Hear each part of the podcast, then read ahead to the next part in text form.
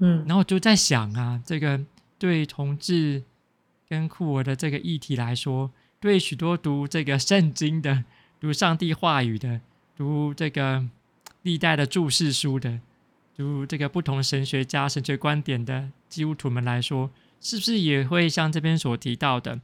凡文士学习做天国的门徒，就像一个家的主人从他库里拿出新的跟旧东西来一样，会遇到这样子的挑战？我们有许多呃过去的人留下给我们的一些观点跟智慧，可是我们如何让这些观旧的观点跟智慧，对于我们现在的处境来说，可以有新的意义呢？对于同志跟酷儿的议题来说，到底会是什么？所以就会让我思考到，到底什么是天国？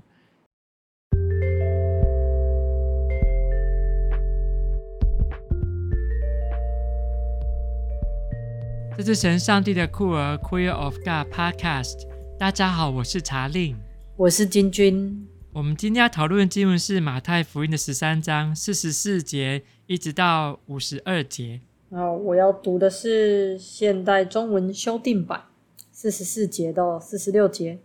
天国好比财宝藏在田里，有人发现了，就把它掩藏掩盖起来。然后很高兴地把自己所有的都变卖了，去购买那块地。天国又好比一个商人寻找贵重的珍珠，他发现了一个极贵重的珍珠，就去卖掉了他所有的一切来购买那颗珍珠。天国又好比撒网在海里，聚拢各种鱼类，网一满，人就把它拉上岸，坐下来。捡好的收在桶里，不好的丢掉。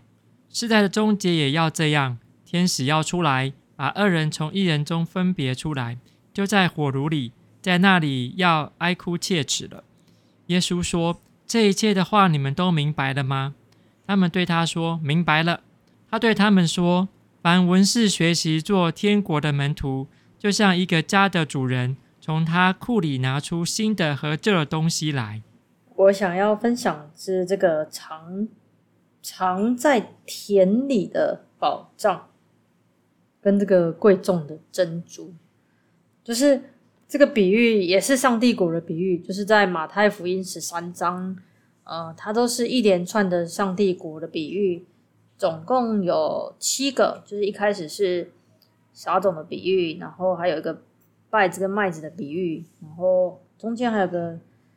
嗯，芥菜种跟酵母就是小小的东西的比喻，然后今天这边有读到宝藏跟珍珠的比喻，然后还有个撒网的比喻，嗯，然后我在这边看到就是这个上帝国呢，就很像是就是有人他发现了一个好东西，一个宝藏，然后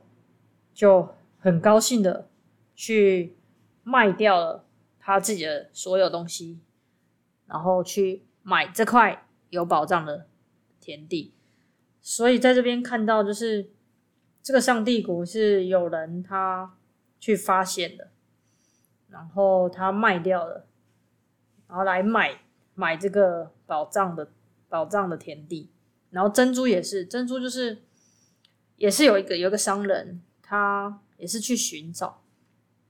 然后也寻找，然后就发现一个贵重的珍珠，然后就去卖掉了他所有的一切，然后来卖这颗珍珠。然后，所以在这边就是这两个比喻，它其实就有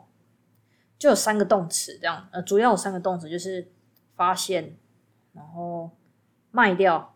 然后买这样子。那我看到就是呃，上帝国就是呃，也就是。我们也要去像这个商人一样，或是像这个人一样，就是去寻找啊，寻找，寻找这样子。但是这边这两个，一个是去寻找，一个很像是去找了很多很多的珍珠，最后才发现了一个重要的珍珠，呃，珍贵的珍珠。然后一个是，他是无意间发现了这个宝藏。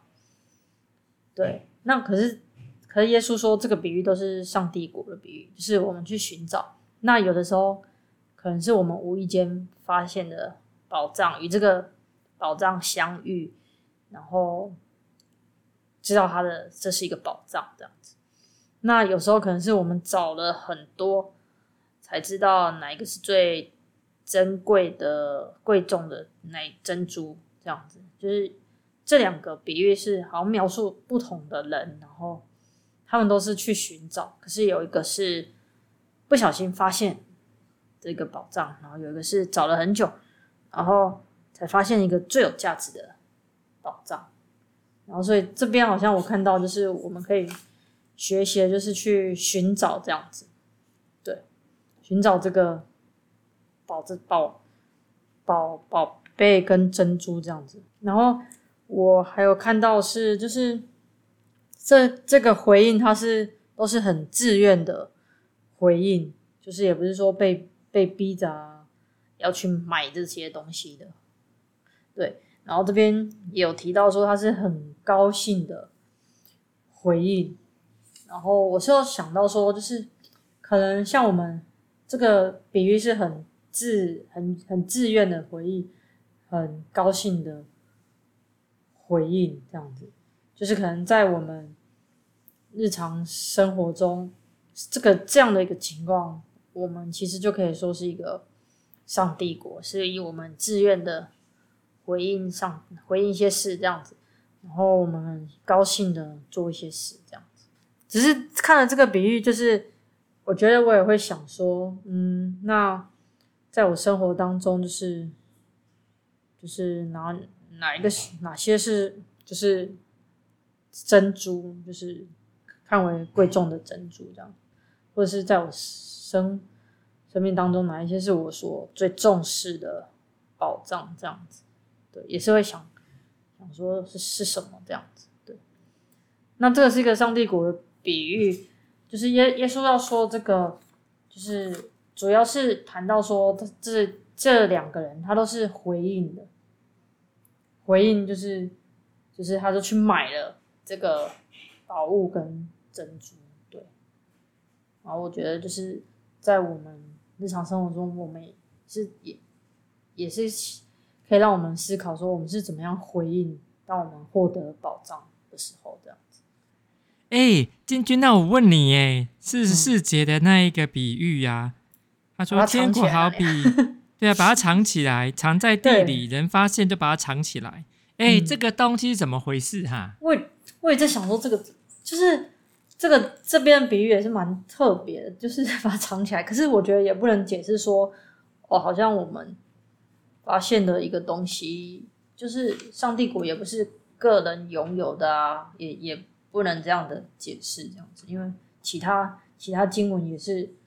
有提到，就是上帝国就是上，就是就是来自上帝的，就上帝赐给的，所以这边我就觉得就是不能解释为什么就是个人拥有的，而是可能可以把它看成是说，呃，是谁提供这个宝藏的，是谁提供这个珍珠的，那可能都是。上帝这样子，对，或许是这样吧。哎，有有时候我在想，哎，在读这个这个耶稣的比喻的时候，我们到底怎么样去思考它？就是可能我就会想到几个事情嘛。吼，第一个就是这个，嗯，天国是什么嘛？吼，就是这些比喻的目的是要让我们明白什么是天国，这样。还有人遇到，还有人在知道天国是什么时候的反应是什么嘛？然后第二个就是。那些比喻里面的这些人物啊、事件啊，它到底对我们来说是什么意思？然后，然后我觉得这个就会放在第三个面向，就是所以这个比喻它到底要我们要要我们当从当中学习到什么？这样，我就会想到这三个。嗯嗯嗯，哎，有人可能会认为啦，我有读到有这个注释家提到说，哎呀，比如说像四十四节这个部分。就是那为什么会有人想把它藏起来呢？藏在地里面，然后要变卖一切去买那一块地呢？这个样子把东西藏起来啊，他到底是是不是有一些未来的打算？比如说一个啊，读到一个注释家，他提到，嗯，就像有个富人，他把这个面团这个 藏起来，然后发酵这样吗？让它发酵，让它，然后呢，它可以喂饱更多人，这样。嗯，诶，这边的经文有没有可能也在讲这件事情？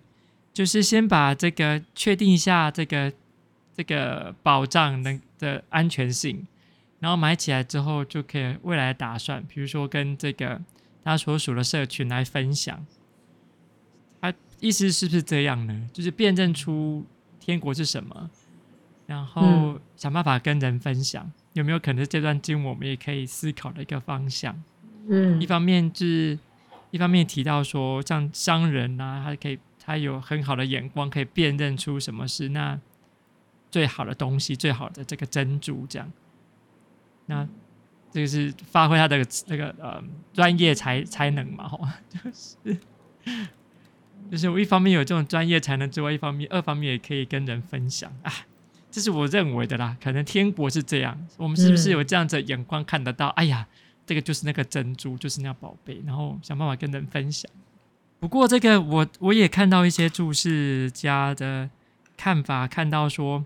如说五十一节到五十二节啊，这好像是这个耶，耶稣对于一系列的这个比喻的一个一一个小节，这样，他做完这些比喻之后，还问他的学生门徒说：“啊，你们都有明白的吗？”这样，嗯，然后门徒说都明白了，是希望他们都明白了啦。对吧？我们今今天来这边讨论这个经文，都好像没办法确定。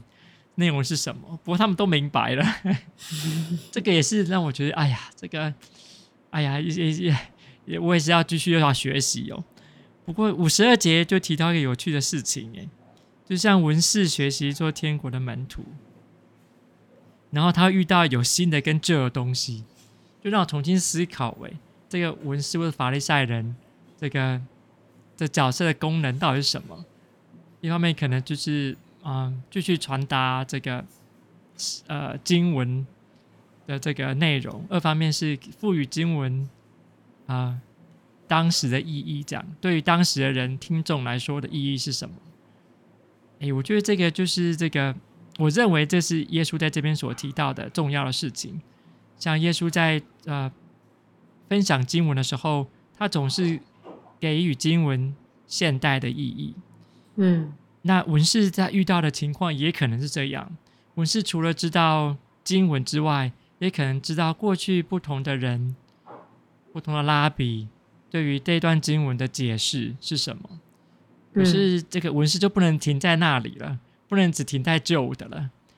要学习跟耶稣一样，继续往前，这样把这些经文的意义，或是对经文诠释的这些注释们，再给予新的意义。让这个听的人，当时听的人，可以有知道说，哦，这经文仍然对我来说是有意义的，而且是我们是在对上帝的经文跟上帝国的认识是继续往前进的。好像每一个读经文的人、传道的人都遇到相同的挑战跟任务。嗯，然后就在想啊，这个对同志跟酷儿的这个议题来说，对许多读这个圣经的、读上帝话语的。读这个历代的注释书的，读这个不同神学家神学观点的基督徒们来说，是不是也会像这边所提到的，凡文士学习做天国的门徒，就像一个家的主人从他库里拿出新的跟旧的东西来一样，会遇到这样子的挑战。我们有许多呃过去的人留下给我们的一些观点跟智慧，可是我们如何让这些观旧的观点跟智慧，对于我们现在的处境来说，可以有新的意义呢？对于同志跟酷儿的议题来说，到底会是什么？所以就会让我思考到，到底什么是天国？天国的意涵是不是那个大宴席的比喻？